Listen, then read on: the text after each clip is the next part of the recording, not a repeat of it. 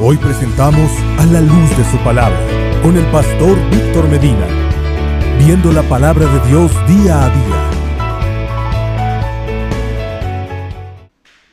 Hola, Dios les bendiga, qué bueno que están ahí en la casa, eh, que están conectados, los que están conectados hoy con nosotros, los que nos verán diferido después.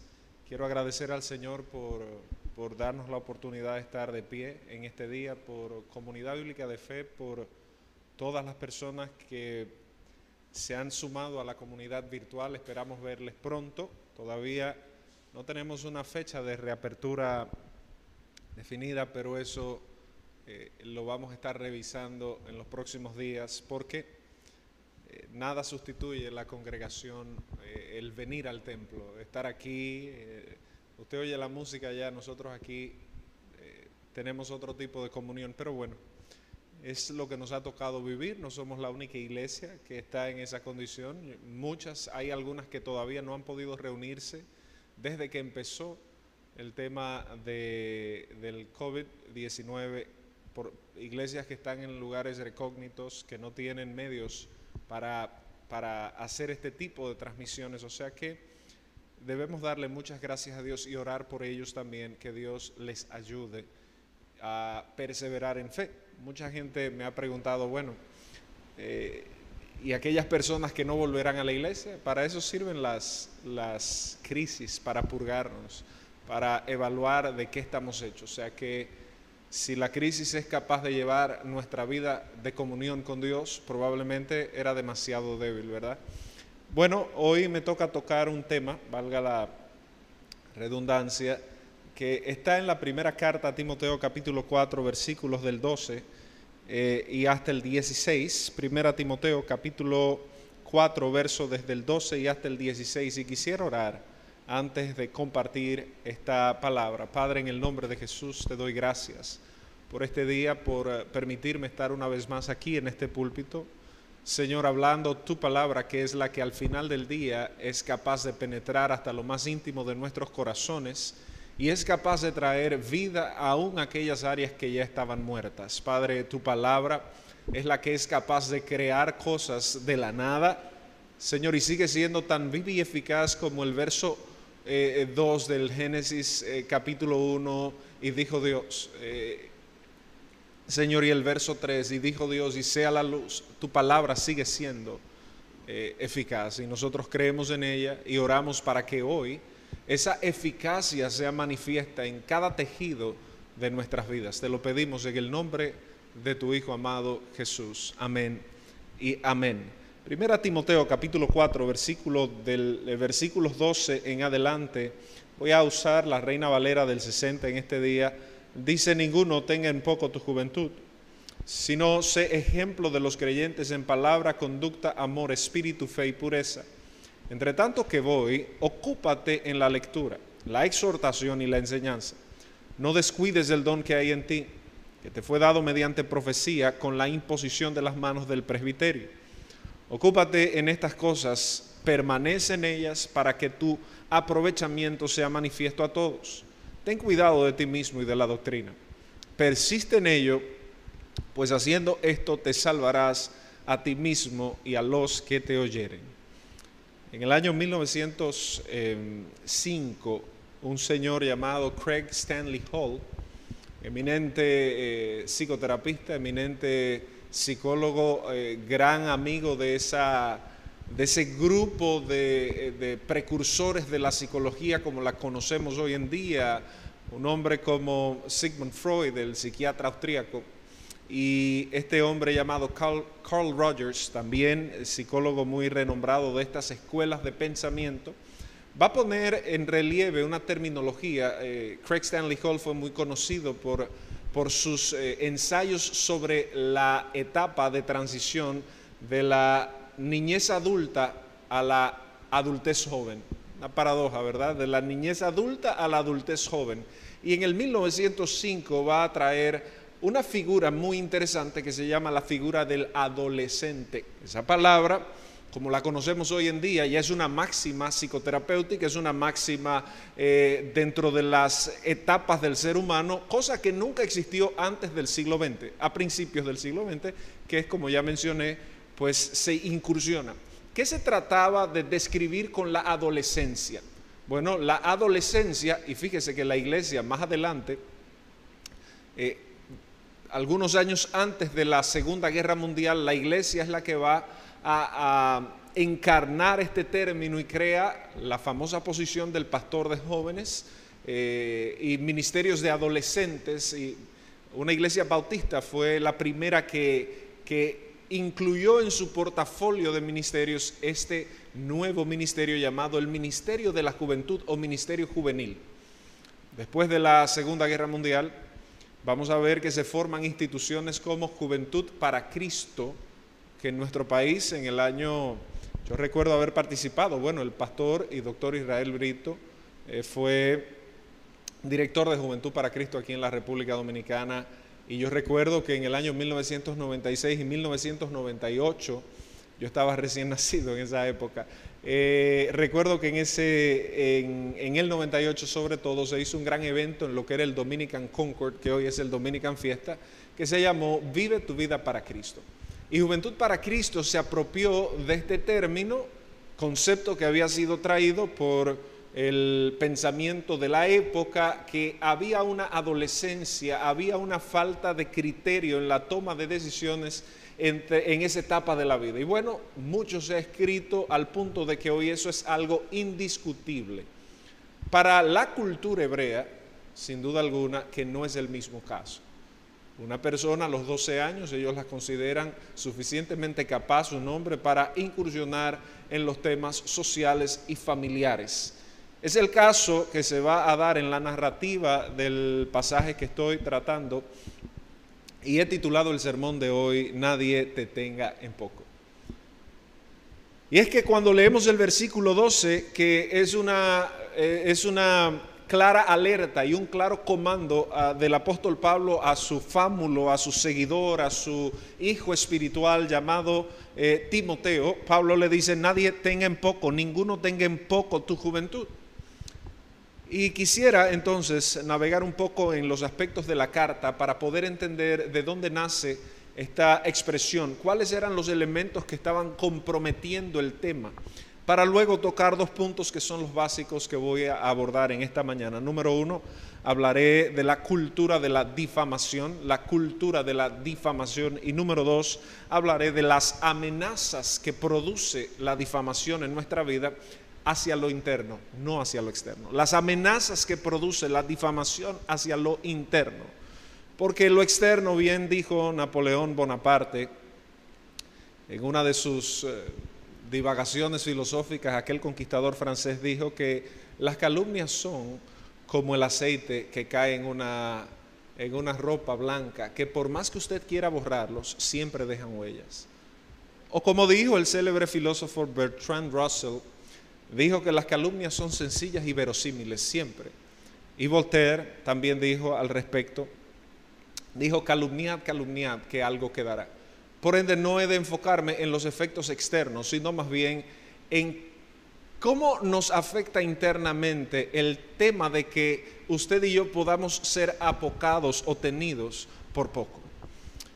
En la carta, sin duda alguna, si vamos al capítulo 1, para contextualizar y luego abordar los dos puntos antes mencionados, si contextualizamos un poco en esta mañana la primera carta a Timoteo, debemos ir de inmediato al versículo 3 cuando dice, cito como te rogué que te quedases en Éfeso cuando fui a Macedonia, para que mandases a algunos que no enseñasen diferente doctrina.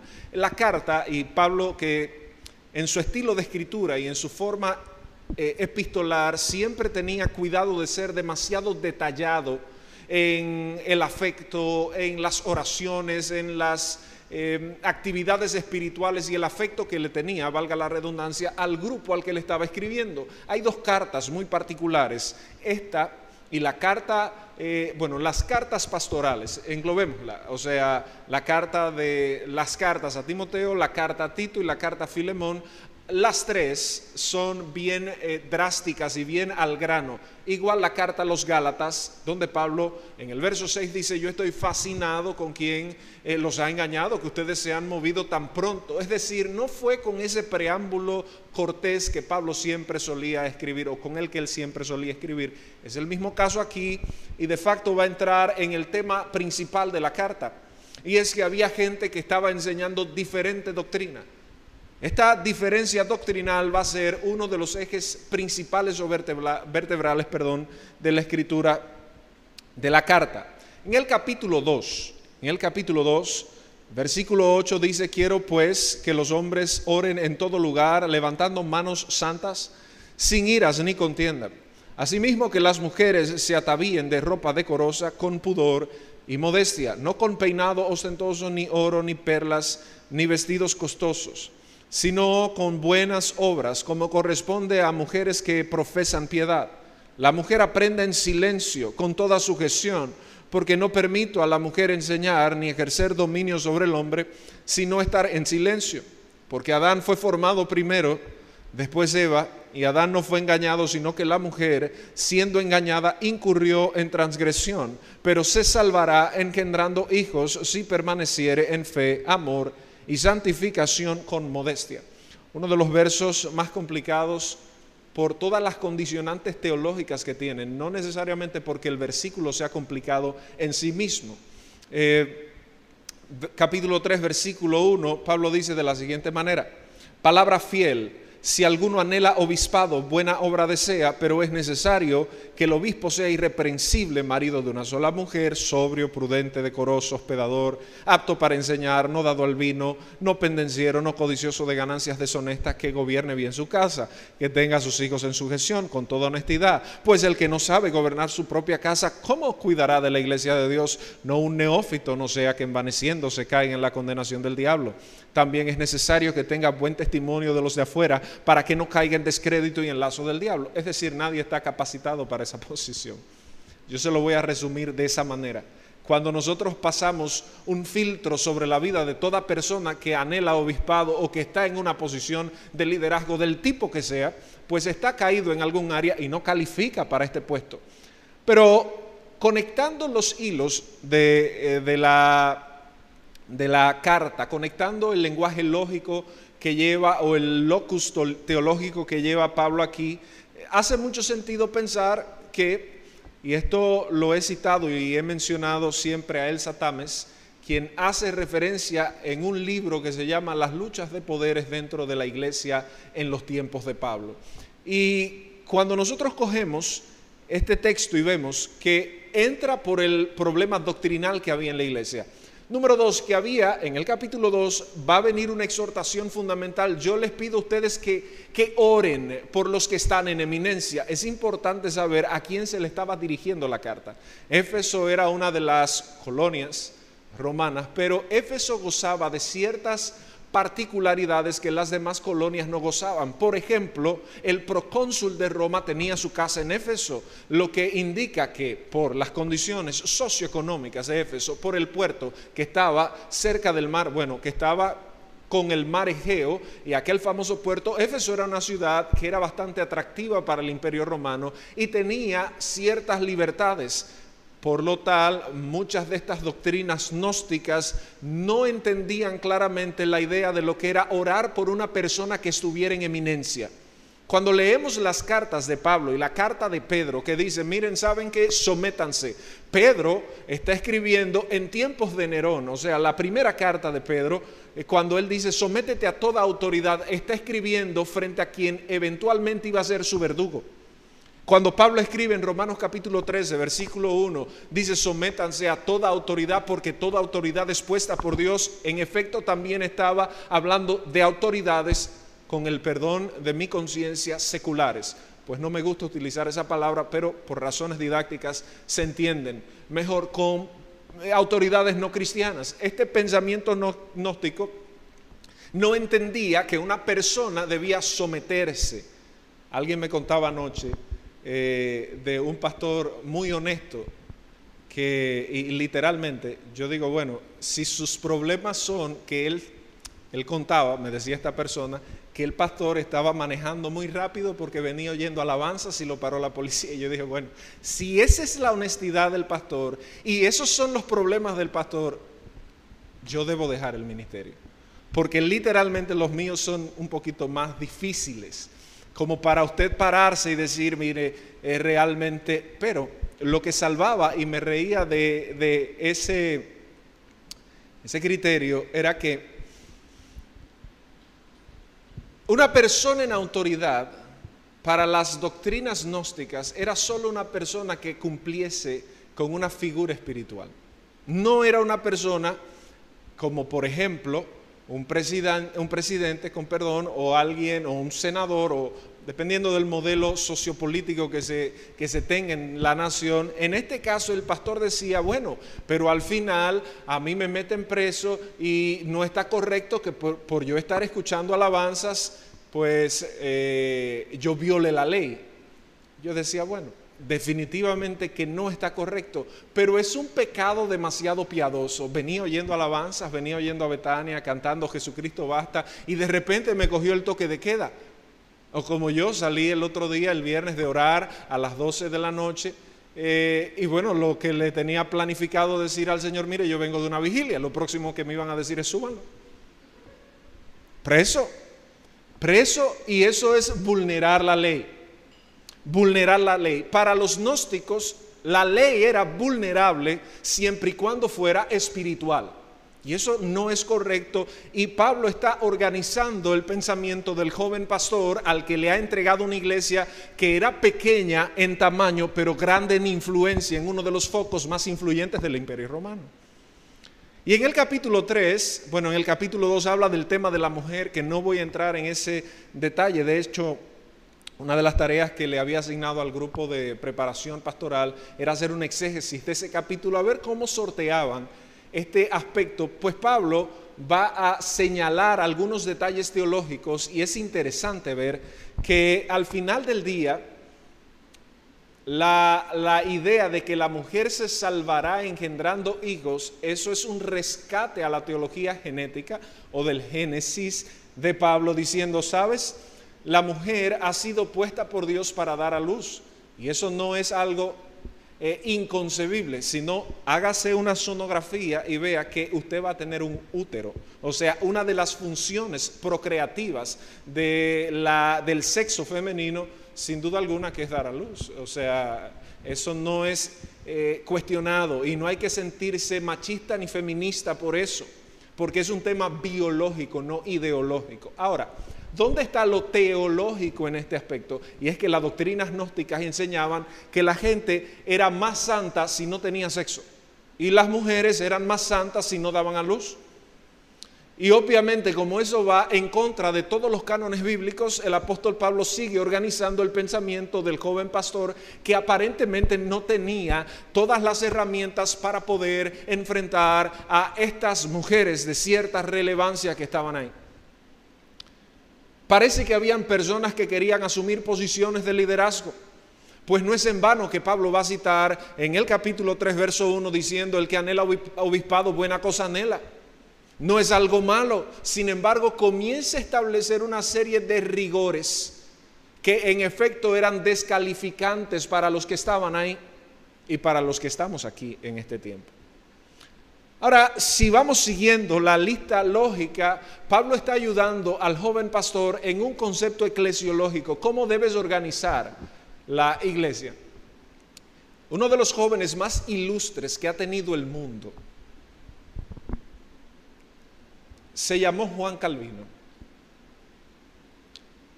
Para los que tienen alguna apreciación de que yo soy calvinista, no soy calvinista. Entiéndase que no soy calvinista.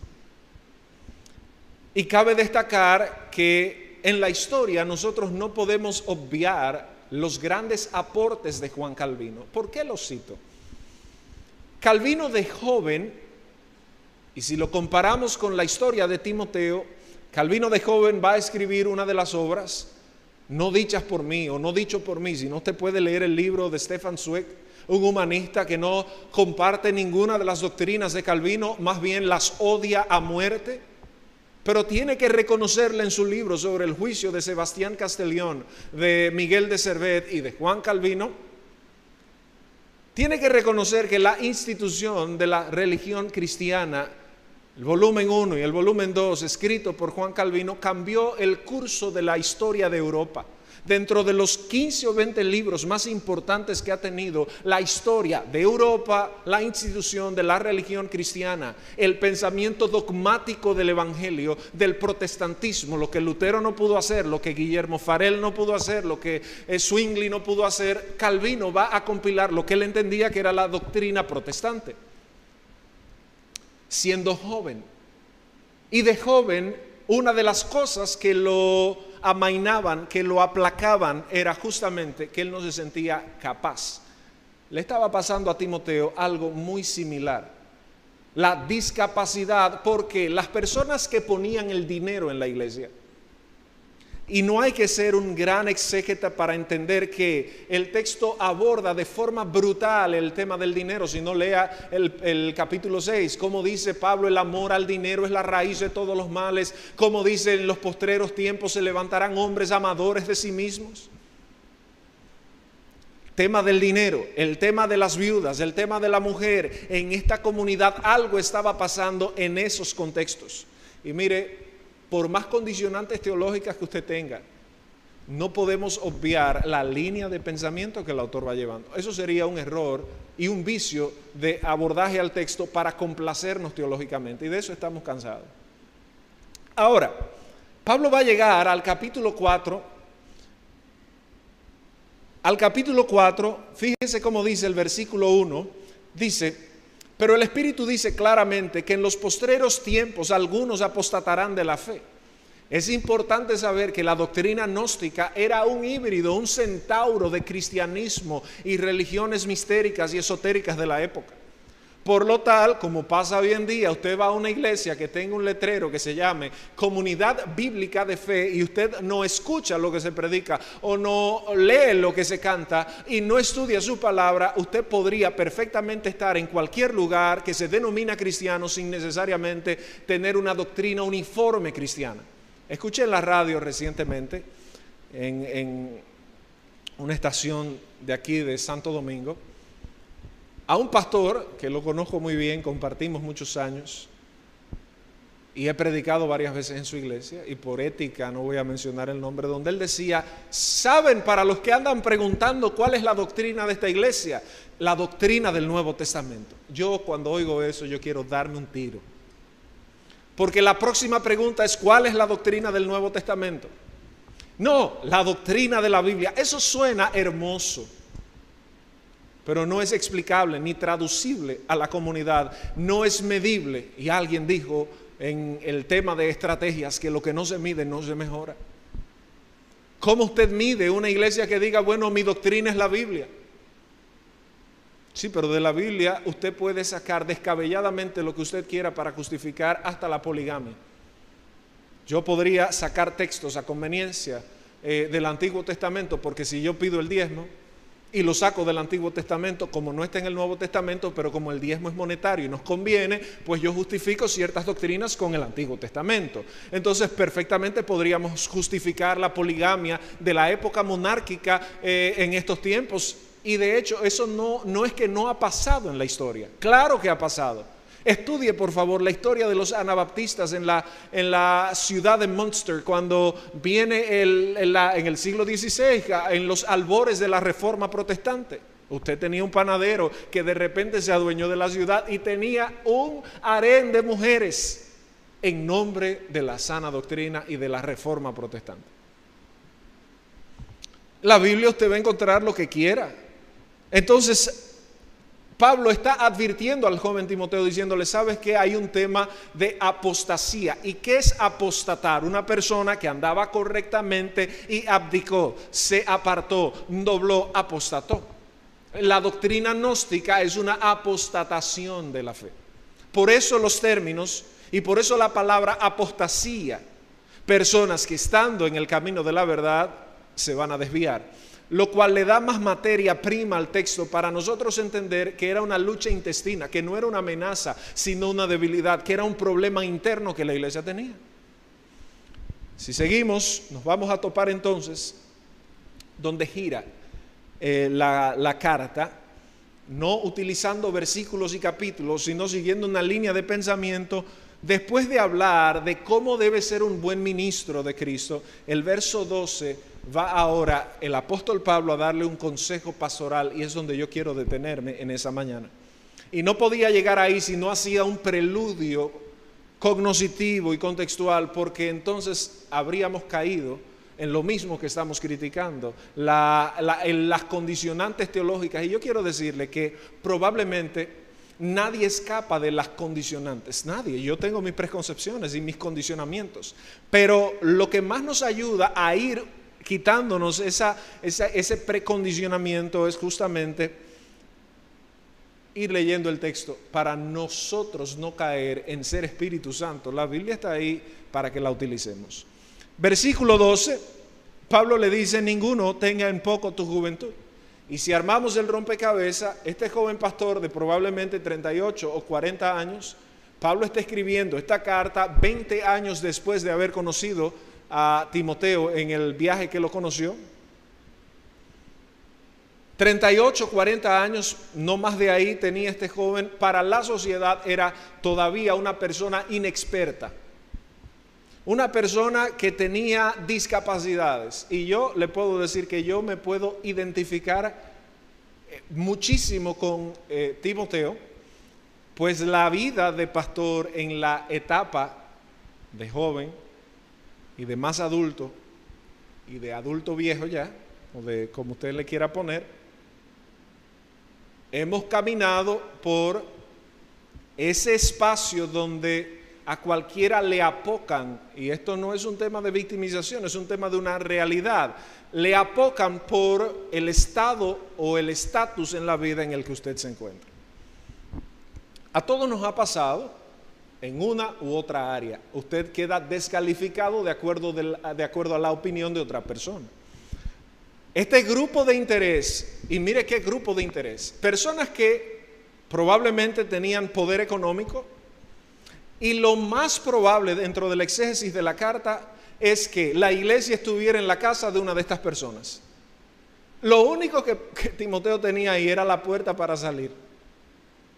Y un llamado de parte de Dios, porque si la casa, que era seguro que la iglesia se reunía en una casa en este momento por el esquema y por las esferas sociales de la época en Roma, la iglesia se reunía en una casa si esta casa era la casa de una de estas mujeres pudientes que anhelaba entonces también una posición de liderazgo, ahí ya había una división implícita básica. ¿Y con qué se quedaba Timoteo? Con uno o dos o tres fieles que le siguieran, pero ahí él no tenía absolutamente nada más que la puerta para salir. Pablo frente a esta amenaza dice, debo escribirle a mi, a mi joven pastor, porque ese es el papel de un verdadero apóstol de un verdad, verdadero apóstol. Pastorear a los que están bajo su cargo en iglesias que han sido plantadas bajo un ministerio genuinamente apostólico.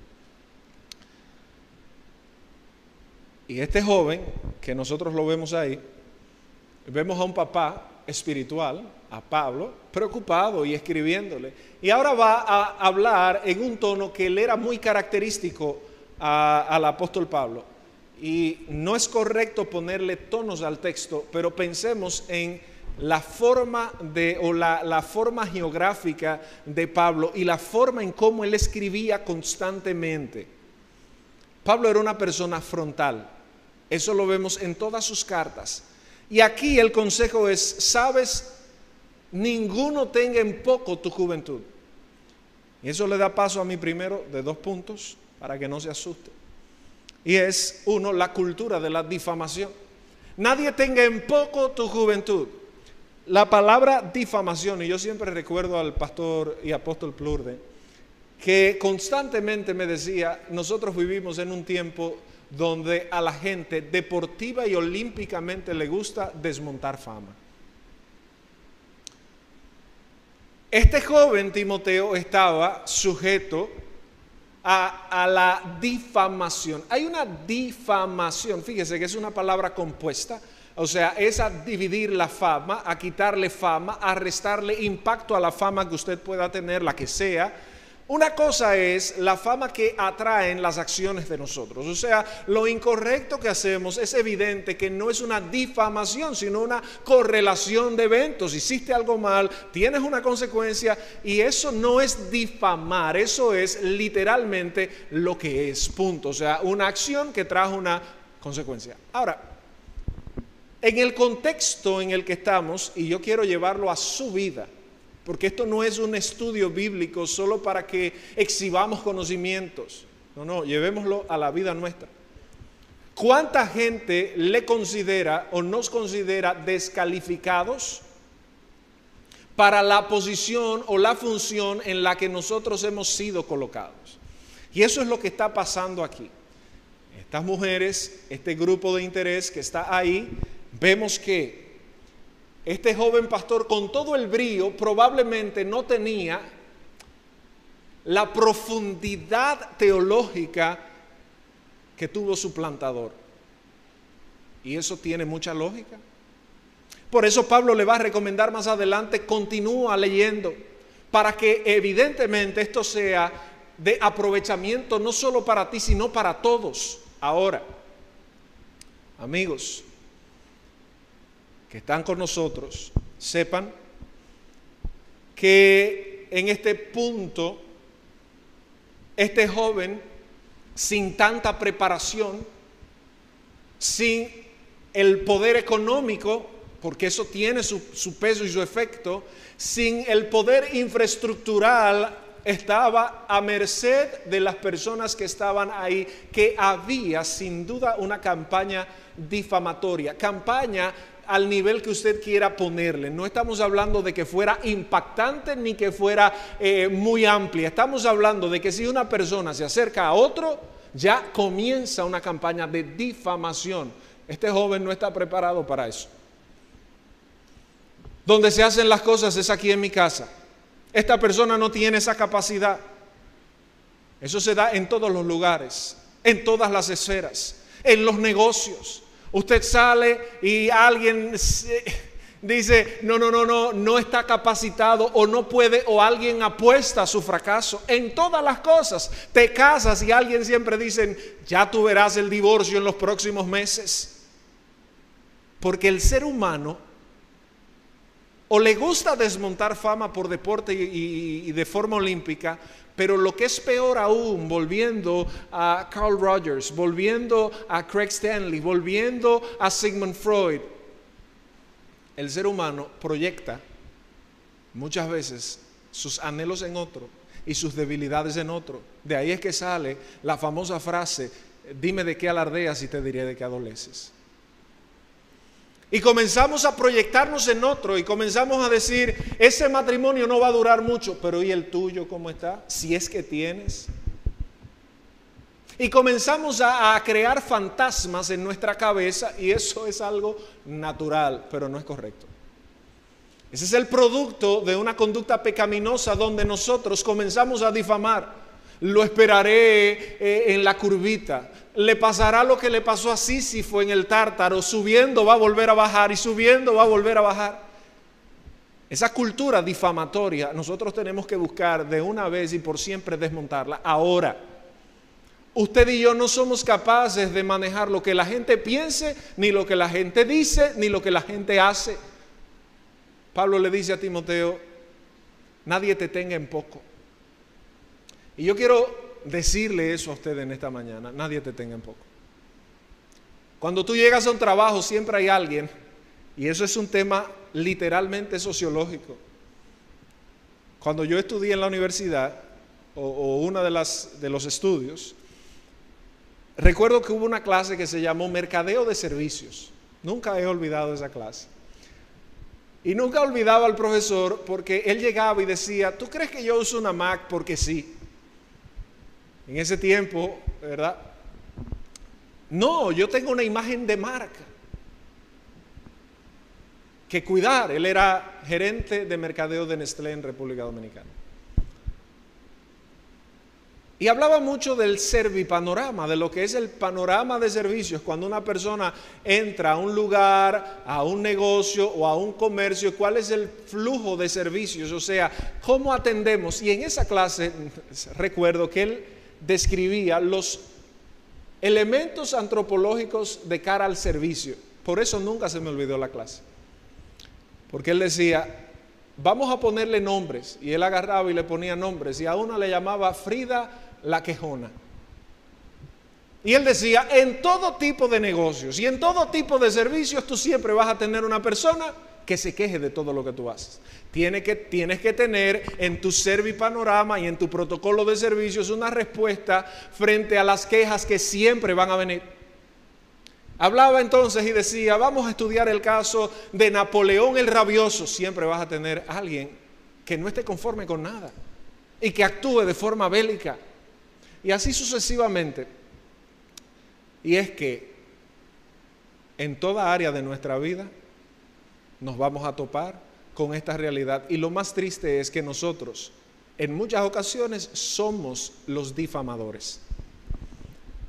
Somos, porque es muy bonito, colocarnos como víctimas y decir, caramba, qué palabra, Dios me está diciendo que me levante, sí, que nadie me tenga en poco, sí, pero esto corta para lado y lado. ¿A cuántas personas tú has tenido en poco?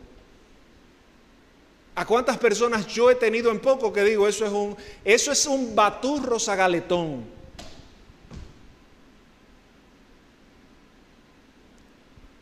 Y yo nada más digo, ¿y cuánta gente dirá eso de mí? O lo ha dicho, o peor aún. Porque nosotros tendemos por naturaleza pecaminosa a difamar y a montarnos sobre los errores de otros, considerándonos nosotros mejores que los otros. El único sabio y correcto es Dios. Y si nosotros hemos abrazado doctrinas como no hay justo ni aun uno, que en eso sí yo me puedo considerar un calvinista radical, pero no porque Calvino lo enseñara, eso no lo trajo Calvino, lo trajo Hipona, donde todos estamos descalificados. Yo no tengo que ser tan teólogo, yo tengo que haber vivido para saber que a esta altura de mi vida yo estoy descalificado frente a Dios. Yo no tengo que haber estudiado en el seminario de MacArthur o en el seminario eh, de, Indiana Wesleyan o en el seminario Bautista del Sur. No me interesa tener que estudiar para saber que lo que corre por nuestras vidas tiene un gran contenido de pecado. Eso no lo justifica, pero es una realidad. Pablo le dice a Timoteo, nadie te tenga en poco. Y yo quiero recordarle a usted, si le sirve, que nadie debe tenerlo en poco, no importa si usted tiene o no tiene. Este joven estaba quebrado económicamente, haciendo una gran labor, quebrado y no tenía los medios. Y Pablo le está diciendo, nadie tenga en poco. Y más adelante recuerda, no dejes que se muera el llamado que recibiste a través de la imposición de manos del presbiterio. O sea, lo que tú tienes es sobrenatural. Por ende, las condiciones naturales no son capaces de aplacar lo que Dios vaya a hacer con nosotros. Y yo eso sí puedo decirlo por testimonio. ¿Cuánta gente cuando nosotros no teníamos dónde congregarnos apostó al fracaso de nosotros? Bien intencionados, malintencionados. ¿Cuánta gente cuando Agar salió e Ismael salieron de la casa de Abraham por órdenes de Sara y por todos los temas intestinos que habían en esa familia, celos, envidias y demás? ¿Cuánta gente dijo, los pobres, Dios estaba con ellos? Y vamos a invertir la moneda. ¿Cuántos mejores que nosotros no hay ahí que no han tenido las oportunidades? ¿Sabes por qué? Porque se llama gracia. Regalo inmerecido, favor inmerecido. No es por mis méritos, no es por tus méritos. Por ende, nadie debe tenerte en poco.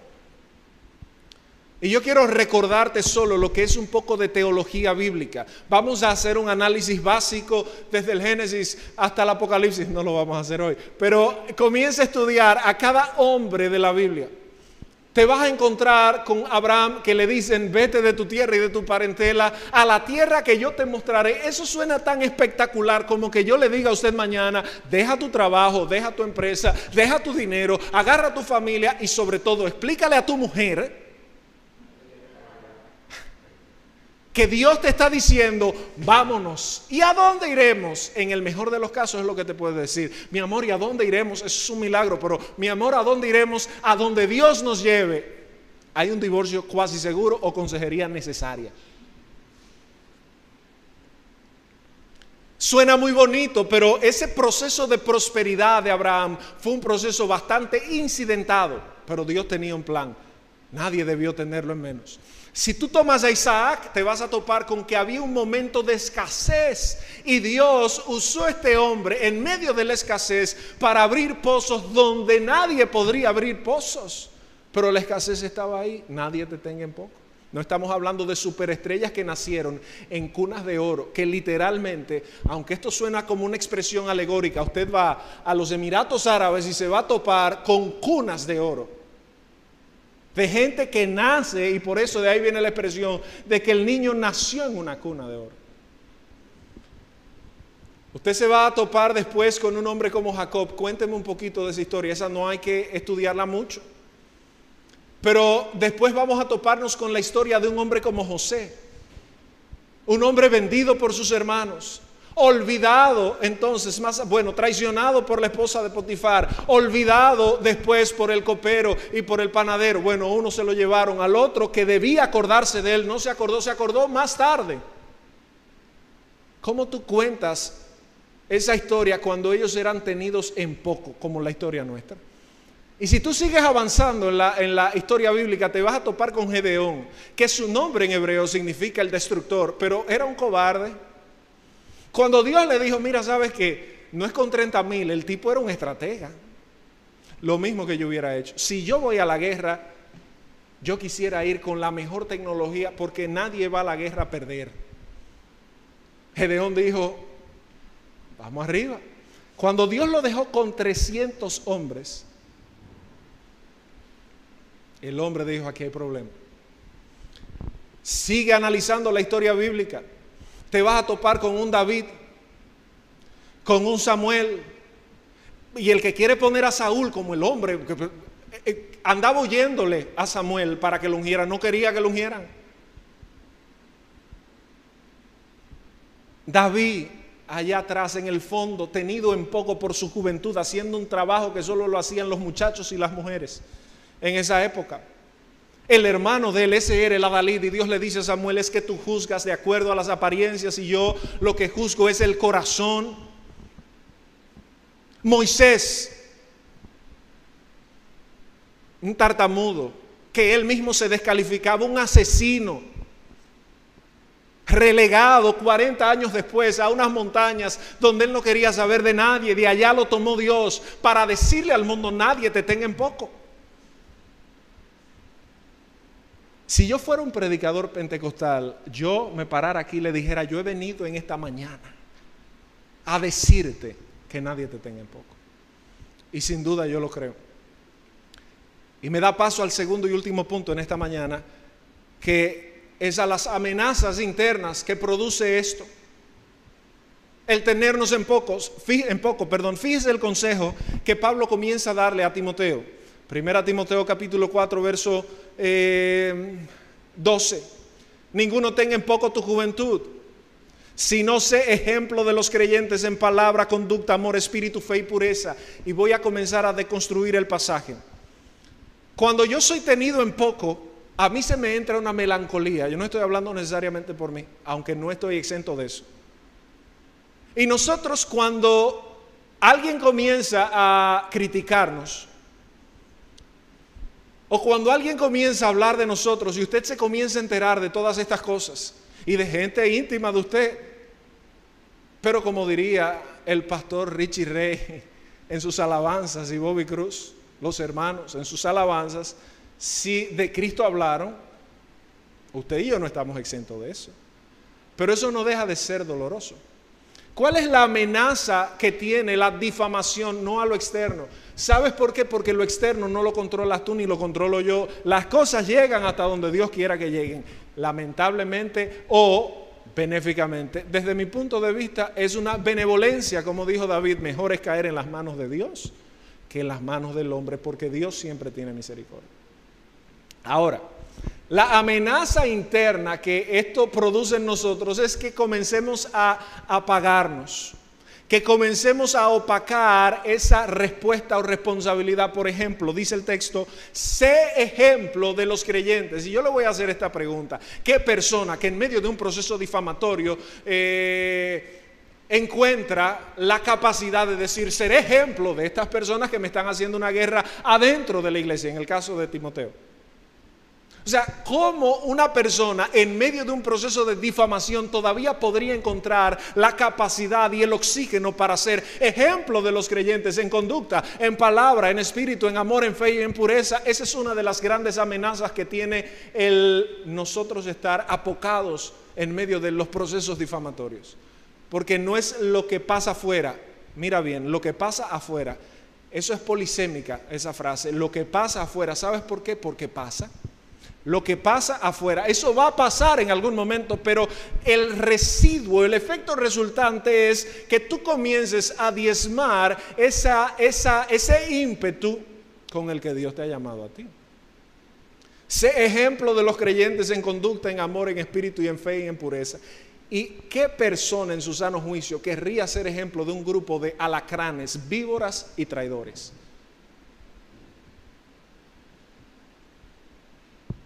¿Qué persona en su sano juicio va a aplicar las palabras de Jesús cuando Jesús dice, mira, al que te hiere, ponle la otra mejilla? Ese es el costo del Evangelio que la prosperidad no enseña hoy en día. Ese es el costo del Evangelio que nos enseña en estos tiempos de tú tener que humillarte y tragarte las heces fecales y tragarte todo y humillarte para encontrar oxígeno y decir, debo ser ejemplo. Debo ser ejemplo de los creyentes en conducta, en amor, en espíritu y en fe y pureza, sin tener el deseo de serlo, porque imagínese este joven pastor, tanto trabajo con estas personas y así me pagan. ¿Usted no lo pensaría? Yo lo pensaría. Yo lo he pensado, no lo pensaría, lo he pensado. Tanto que usted se invierte en una familia, en una vida, en una gente, y usted ve que cuando tienen la oportunidad hacen sendo disparate. Se olvidan y desconocen. Eso nos pasa a todos. En los negocios. Usted se dedica mucho a un cliente y el cliente, cuando tiene la oportunidad, le da una patada y usted se dice, pero tanto que me esforcé, tanto que trabajé, tanto que estuve ahí para ti. Y, entonces estamos esperando una retroalimentación de lealtad. Cuando al final del día, lo que Pablo implícitamente le quiere decir a Timoteo, recuerda de dónde viene tu llamamiento. No viene horizontal, viene vertical. Y esto lo voy a argumentar de esta forma. Mire cómo utiliza varios verbos aquí.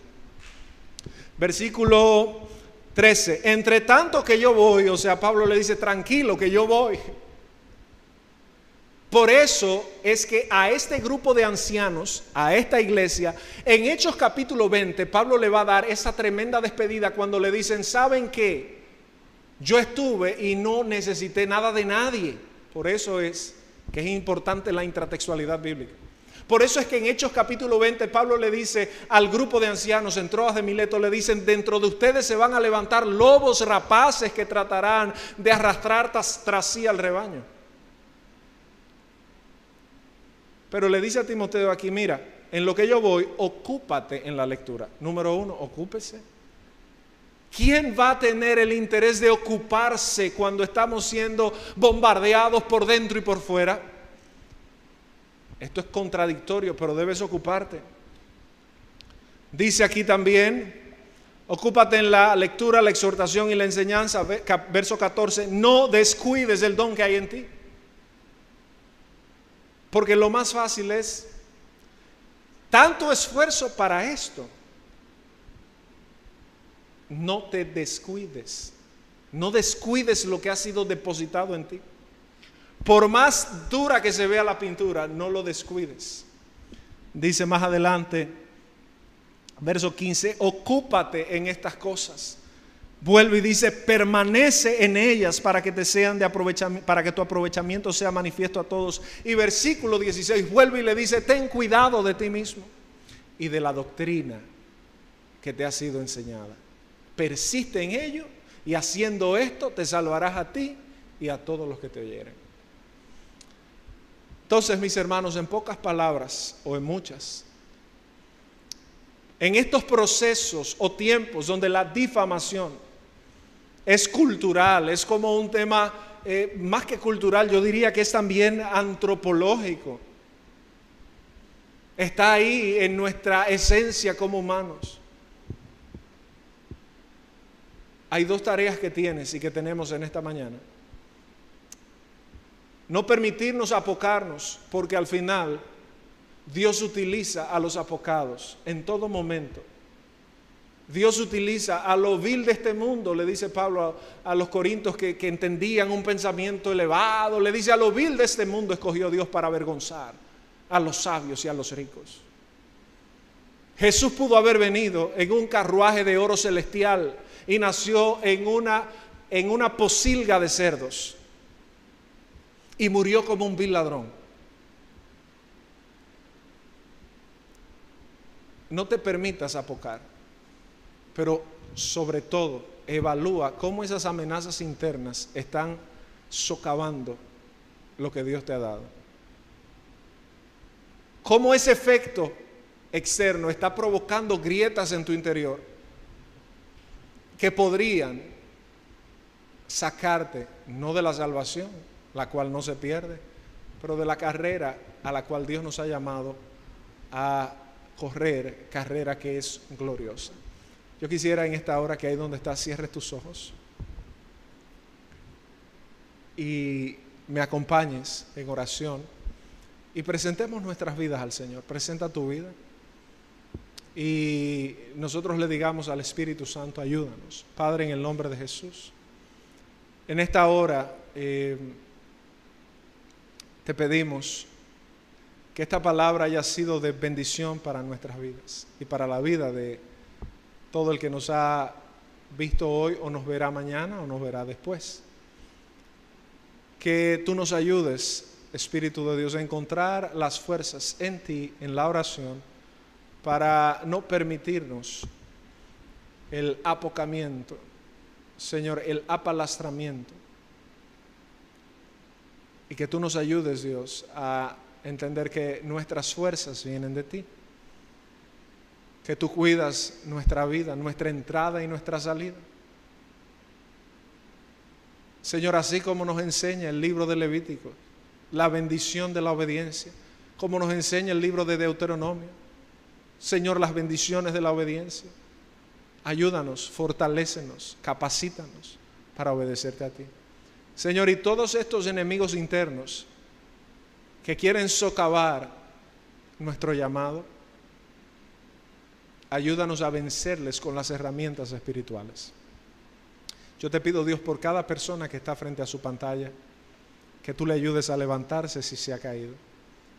Y que no permita que nadie ponga en poco el llamado por encima de, las discapacidades. Levántales y bendíceles en el nombre de Jesús. Amén. Y amén. Nos vemos el miércoles en el estudio bíblico de Gálatas. Ya sabe, esté pendiente a la cuenta de la iglesia que estaremos publicando el, link de Zoom para que esté con nosotros y el próximo domingo, pues por este canal también nos vemos. Dios les bendiga, les guarde. Bye bye.